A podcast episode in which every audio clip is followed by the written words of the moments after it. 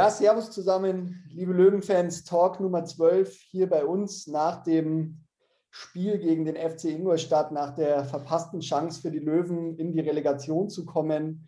Äh, wir sind heute wieder in einer Dreierrunde. Ich begrüße zum einen den Bernd. Servus Bernd, Christi. Servus Basti, hallo Stefan. Und auf der anderen Seite begrüße ich den Stefan wieder bei uns. Stefan, habe die Ehre. Servus, ihr beiden. Ja, lasst uns nicht viel Zeit verlieren. Wir sprechen nach der bitteren 3 zu 1 Niederlage gegen die Schanzer. 60 damit äh, muss oder muss sich damit mit dem, un, ähm, ja, mit, dem, mit dem vierten Platz zufrieden geben, mit dem Undankbaren. Und äh, wir spielen ein weiteres Jahr in der dritten Liga. Ich war am Samstag und am Sonntag doch sehr deprimiert. Ich denke, vielen Löwenfans ging es ähnlich. So der, der momentane Frust hat überwogen und hat sich dann so ein bisschen, ja, trotzdem in Zuversicht, in, in, in, Freude getauscht. Ich denke, es war unterm Strich nach wie vor eine Bombensaison, die wir gespielt haben, die wir leider dann zum Schluss nicht krönen konnten. Ich stelle vielleicht die Frage als erstes mal an dich, Stefan, so dieser, dieser Tag mit dem letzten Spiel, so wie war das für dich? Auch so die, die Vorfreude dahin, so die, die Woche, wann hat das Kribbeln bei dir angefangen? Ja, ich glaube, das Kribbeln hat ja schon ein paar Spieltage davor angefangen, als klar war, es könnte zu diesem Finale kommen. Ja, dann ähm, die vergebenen Matchbälle oder Satzbälle ja dann schon in Wiesbaden und gegen, ja, ich sage es nicht gegen die kleinen Bayern, sondern gegen äh, FC Bayern Zweitvertretung. Ja. Ähm, ja, aber von da weg war ja klar, wir bekommen unser Finale, was wir haben wollten. Und ich glaube, ich war da ein bisschen zu optimistisch, weil für mich war vollkommen klar, dass wir das schaffen, dass wir dieses Spiel gewinnen werden und dass wir als Dritter in die Relegation gehen. Ähm, der eine oder andere hat es ja vielleicht gesehen. Ich hatte ja auch schon das Zugticket gebucht nach Hannover, weil für mich klar war, Osnabrück oder Braunschweig. Ja, Osnabrück wäre es geworden, da lag ich richtig. Mit unserem Platz lag ich leider nicht so ganz richtig. Aber ich habe in den Schredder gewandert. Hm? Ich sage, das Ticket ist wieder in den Schredder gewandert. Ja, wobei ich dazu sagen muss, das war ja nur der Ausdruck, ich habe es storniert für 10 Euro Stornierungsgebühr, also so dramatisch nicht. Aber war trotzdem irgendwie so ein kleiner, trauriger Schlusspunkt. Hm, wobei ich dazu sagen muss, so traurig darf mir ja gar nicht sein. Ja, wir sind Vierter. Das hätte ich vor der Saison sofort ohne zu zögern unterschrieben, mit gesagt, hey, mit dieser jungen Mannschaft, DFB-Pokal, auch noch ein netter Bonus dazu. Aber natürlich im Hinblick auf die Saison und jetzt auch die letzten Tage, wie man dem entgegengefiebert hat, wie wir gesagt haben, uns kann nichts stoppen mehr, wir bringen das zu Ende. Ich glaube, wir waren alle davon felsenfest überzeugt. Ja. Ich bin die letzten Wochen jeden Tag morgens um 5 Uhr aufgewacht. Ich weiß es nicht, weil ich zuerst auf die Inzidenzwerte schaue wegen meinem Geschäft oder weil ich halt auf dieses Spiel hingefiebert habe und ich habe da hingefiebert. Ja, aber letztlich wissen wir ja jetzt alle, wie es ausgegangen ist. Und ich muss sagen, ich stehe da auch dazu, ich war am Samstag und auch am Sonntag und auch am Montag und es ist heute, aber heute ist ein bisschen besser, schon sehr, sehr traurig, weil es echt eine große Chance ist, die wir dann leider haben liegen lassen. Schön, schön zusammengefasst. Bernd, wie, wie geht's oder wie erging es dir die letzten Tage? Erzähl uns was. Also, ja, es, es war so, während dem Spiel, ich habe eigentlich bis zum Schluss, bis, bis der dann den Elfer pfeift, habe ich immer noch gehofft. Ja, das ist, das, das ist im Prinzip komplett unrealistisch gewesen, weil das war ja schon in, in der Nachspielzeit, wo der den Elfer pfeift. Aber ich habe mir gedacht, ja, und dann hält der den und ich so, ja, jetzt packt euch den Ball in andere Richtung. Aber leider gab es halt gleich noch einen Elfer. Und der war halt dann dummerweise drin. Und ja, dann war es halt vorbei mit der Hoffnung. Und dann, dann war wirklich so, so ein Moment, wo ich mir gedacht habe, Kruzifix, das kann nicht sein. Wir waren die zweite Halbzeit eigentlich fast die bessere Mannschaft.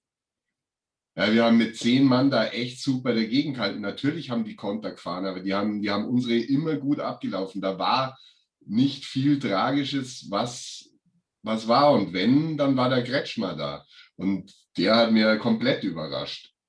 Also wie, wie der reingekommen ist, der hat im Prinzip nicht wirklich einen Fehler gemacht. Äh, paar Mal wunderbar rausgegangen, super den Winkel verkürzt, Bälle gehalten, genau wie der Marco. Also das war, war wirklich toll. Ja, und das, das, das, das, das hat mir auch in der kompletten zweiten Halbzeit hat mich das da gehalten, dass ich, dass ich mir gedacht habe, ja, das packt man noch, das packt man noch. Und dann haben wir es halt nicht gepackt.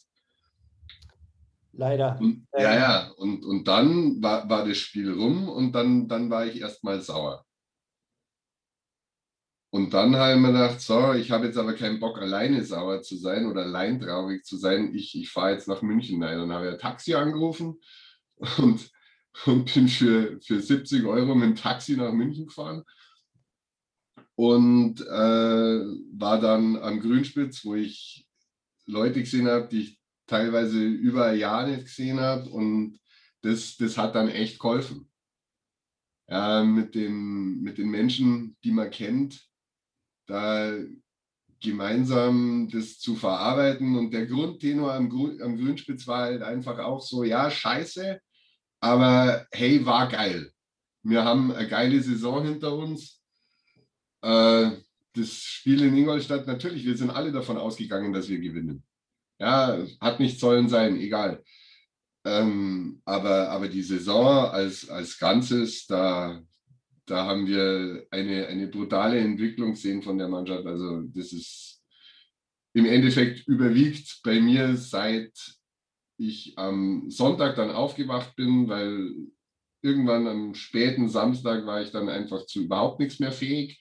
Bin dann bloß ins Taxi eingestiegen und schlafend heimgekarrt worden. Ähm, ja, seit Sonntag überwiegt eigentlich das, das, das Positive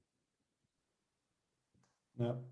Ich war, war tatsächlich auch am, am Samstag eben oder der Tag fing für mich eigentlich schon sehr motiviert an. Ich war sehr, sehr früh wach, auch vor lauter Vorfreude. Mir ging es da so wie dir, Stefan, dass ich gefühlt schon um, um, um 6 Uhr wach gewesen bin, das erste Mal und mir gedacht habe, um Gottes Willen, das fängt ja erst in, in äh, siebeneinhalb Stunden an, das Spiel. Sie fixen nochmal, was machst du jetzt die ganze Zeit? Ähm, war dann auch eben verabredet zum Schauen mit, der, mit ein paar Spätzeln und dann ähm, haben wir uns da getroffen und so langsam aber sicher auf das Spiel dann eingestimmt. Ähm, und dann siehst du so die Bilder aus dem Fernsehen und auch so die Ankunft von dem Bus oder siehst du auf Instagram und auf Social Media so die ersten Bilder von vielen Löwenfans, die ja sich auf den Weg nach Ingolstadt gemacht haben, um die Mannschaft quasi nochmal spaliert zu, zu geben und nochmal zu motivieren, die letzten Meter, die letzten Prozente da nochmal rauszuholen. Du siehst dann den Sascha Mölders, der in einem Kreis steht, so groß wie es den, glaube ich, bei 60 schon vor dem Spiel lange nicht mehr gab. Also wirklich mit allen Spielern, allen Auswechselspielern, dem, dem kompletten Trainerteam, dem Staff und wie der da alle heiß macht. Und ja, dann dauert es zehn Minuten. Ähm, ich habe dann gesagt, ich finde es wahnsinnig geil, wenn ein Spieler oder auch ein Trainer das schafft, alle bis in die Haarspitzen zu motivieren. Was aber manchmal halt passieren kann, dass Leute übermotiviert werden. Und dann kommt diese zehnte Minute und Marco Hiller, der uns heuer viele Spiele gewonnen hat, der so viele herausragende Partien gezeigt hat, Paraden gezeigt hat. So, man denkt immer sofort an dieses erste Derby gegen die Roten mit blutüberströmtem Gesicht, lässt sich behandeln, spielt weiter, haut sich nochmal im selben Spiel in einen Zweikampf rein, wo du dir denkst, das würde keiner machen ähm, wird ausgerechnet er dann zu dieser tragischen Figur. Und ähm, nicht nur der Marco Hiller, also für den tut es mir natürlich unheimlich leid, ähm, stand halt da dann im Mittelpunkt, weil er dann so zu dieser tragischen Figur wurde. Generell ähm, haben sich viele gerade im Moment des Spiels ja sehr über Dennis Eitekin aufgeregt, über den Bundesliga-erfahrenen Schiedsrichter, der die Partie geleitet hat. Jetzt kam heute auf Liga 3 online ähm, die, ja, das Resümee von Baba Grafati auch online gestellt. Das ist ja der ehemalige Schiedsrichter, der sämtliche Entscheidungen nach jedem Spieltag oder strittige Szenen immer bewertet. Und ähm, unterm Strich und auch wenn wir mal so diese Löwenbrille mal abnehmen, war jetzt eigentlich nichts dabei, was es war strittig, aber es war nichts komplett Falsches dabei. Und auch unser, unser Reporter Jan, der, der im Stadion war, hat gesagt, man hat einen Kontakt gehört. Der Linienrichter hat wiederum was anderes zum Eitekin gesagt. Ähm, wie fandest du die Leistung von Dennis Eitekin, Stefan? Ja, schwer zum sagen. Also am Samstag vom Fernseher fand ich sie natürlich erst einmal äh, unter aller Sau. Ich habe ja auch in meiner Kurzzusammenfassung äh, geschrieben, dass das Ding eine Schwalbe war, weil es ja dann dieses Gift gibt, wo es so ausschaut. Wenn man sich dann genau anschaut, ja, er könnte natürlich am linken Fuß schon berührt haben und man muss natürlich fairerweise sagen, er hat halt auch nicht äh, 100.000 Zeitlupen genau hinzuschauen. Ich glaube, er war sich ja selber noch nicht so ganz sicher, wie er eben dann zu Marco gerannt ist, welche Karte er eben zeigen soll, war er auch dann so ein bisschen verzögert, hat sich aber letztlich dann doch für die rote Karte entschieden, die man vermutlich geben kann. Ja, und ähm, also eine krasse Fehlentscheidung war es auf keinen Fall. Und das Gleiche gilt dann ja wohl auch eben für das äh, Ingolstädter Tor, wo ja die Frage war, sind wir davor gefault worden oder nicht und gilt ihm dann auch für diesen wiederholten Elfer. Das kann man unterm Strich alles geben. Und letztlich ist es ja eher an der roten Karte gelegen, ja, dass wir dann mit 10 gegen 11 dieses Spiel gewinnen. Ich glaube, damit hat dann keiner mehr ernsthaft gerechnet. Gut, der Bernhard gesagt, hat immer noch gehofft. Gehofft habe ich auch, aber eigentlich war das Spiel für mich oder die ganze Saison in dem Moment verloren und darum spielt der Rest auch keine große Rolle mehr. Aber ja. wie gesagt, das meiste war unterm Strich vermutlich, wenn man die blaue Bille ablegt, schon in Ordnung. Ja. Also, falsch auf den ersten Blick war halt sicherlich mal nichts, sagen wir es mal so.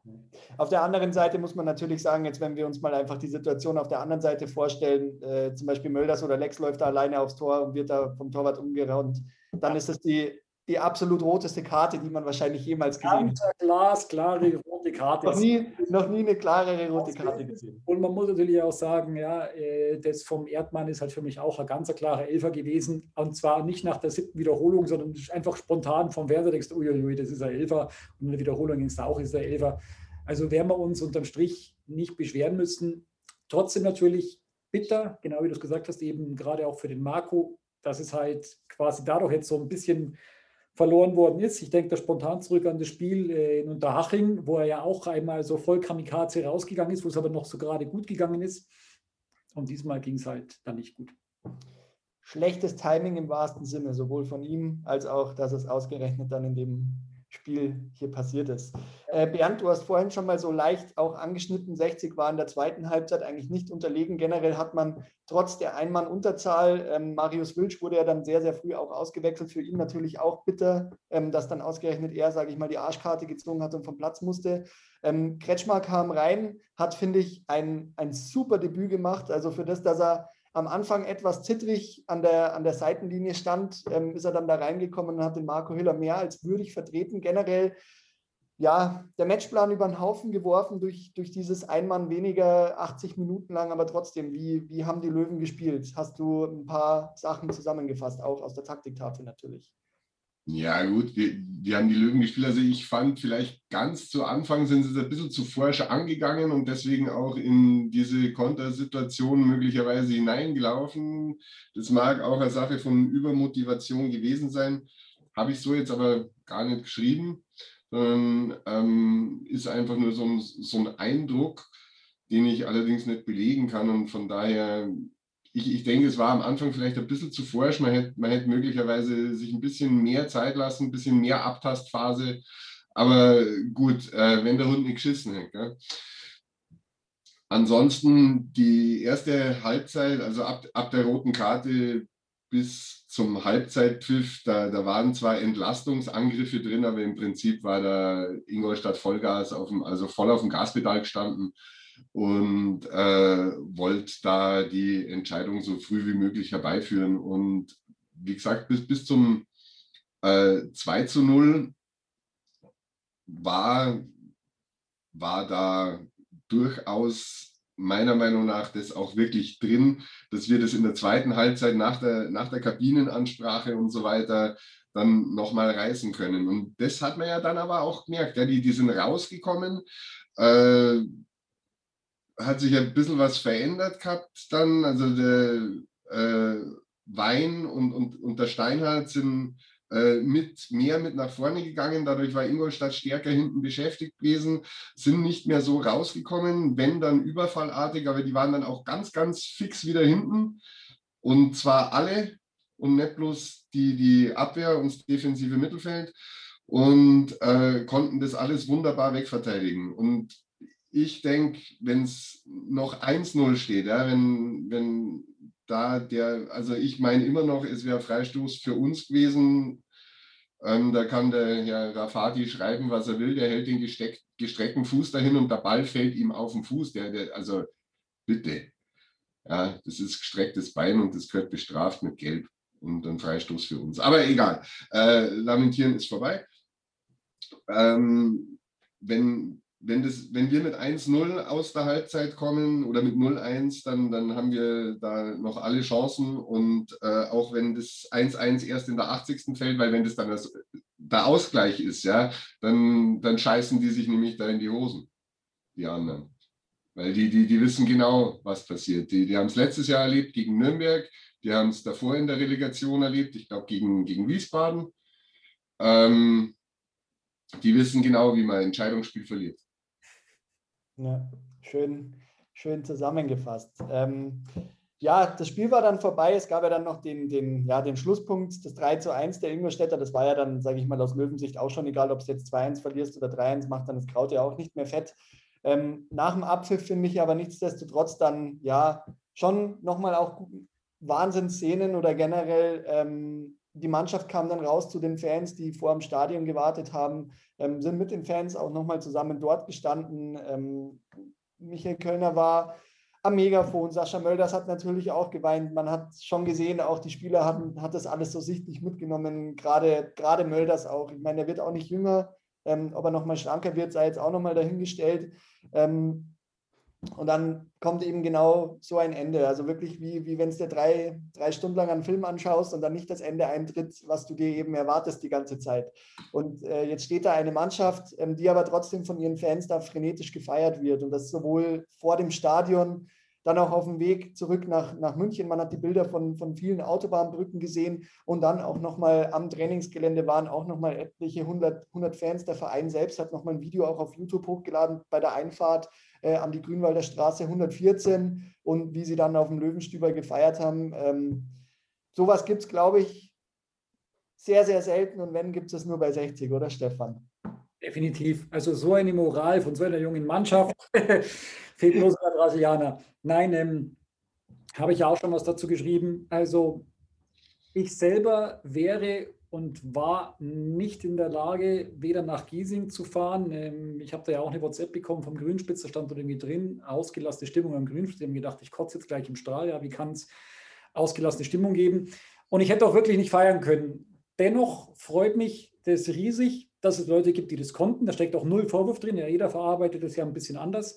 Und für die Mannschaft und für den Michi Kölner und den ganzen Staff von alle freut mich das riesig, dass es genauso gelaufen ist, wie es eben gelaufen ist, weil die haben es für die Saison definitiv verdient. Und dass das bei unserem Verein geht und dass wir auch einen vierten Platz, der ja gut ist, und auch den Einzug in den DFB-Pokal, der ja auch toll ist, hoffentlich ja dann kein Geisterspiel, dass auch das bei uns gefeiert werden kann, das zeichnet uns ja eigentlich aus. Ja. Also das, ich habe mir dieses Video, also die Videos von den Fans und auch das offizielle auf dem Löwen-TV-Kanal ein paar Mal angeschaut, da kriege ich Gänsehaut und finde das natürlich richtig, richtig geil. Das ist halt natürlich schon etwas, was uns ganz klar auszeichnet. Ja. Da kenne ich von anderen Vereinen äh, Feiern von der deutschen Meisterschaft, die schauen dagegen aus wie eine Beerdigung. Ja, ja absolut. Ähm, lasst uns mal die Saison generell so ein bisschen auch zusammenfassen. Also ich habe jetzt einfach mal so ein paar Eckdaten rausgeschrieben. Wie gesagt, ja, Ingolstadt Spiel scheiße, scheiß Ende. Aber unterm Strich, ähm, 60 stellt in der aktuellen Saison die beste Offensive mit 69 Toren, hat nach Rostock und Ingolstadt die zweitwenigsten Niederlagen, hat nur achtmal verloren heuer. Ähm, das hatten wir in manchen Spielzeiten schon in der Hinrunde, diese, diese Zahl. Ähm, wir haben den Trainer der Saison, wir haben den Spieler der Saison, wir stellen den Torschützenkönig, wir sind die zweitbeste Auswärtsmannschaft und wir sind vierter Platz und damit nächstes Jahr im DFB-Pokal. Also es könnte beschissener sein, oder Bernd? Ja, durchaus, aber das ist es halt einfach nicht.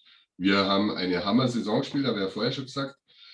Und äh, da, da gilt es drauf aufzubauen. Also ich habe mal gestern nochmal die, die äh, Spielerwerte auf Tra transfermarkt.de angeschaut und äh, von, von den Stammspielern ist kein einziger günstiger geworden für Leute, die sich dafür interessieren.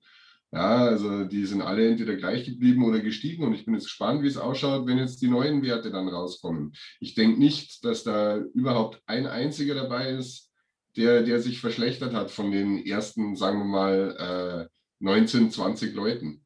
Ja, also wie das jetzt, weiß ich nicht, beim Klassen oder so ist, kann ich, kann ich schlecht beurteilen. Aber ich denke, von, von denen, die äh, regelmäßig gespielt haben und auch von den Jungen, die ihre Kurzeinsätze gekriegt haben, ob das jetzt der Jayo ist oder Knöferl oder äh, Durrance, Mannhardt, vollkommen egal. Die, ich ich denke nicht, dass da einer auch nur äh, einen, einen Cent an, an Wert verloren hat. Nein, im Gegenteil, die werden äh, im Marktwert alle gestiegen sein.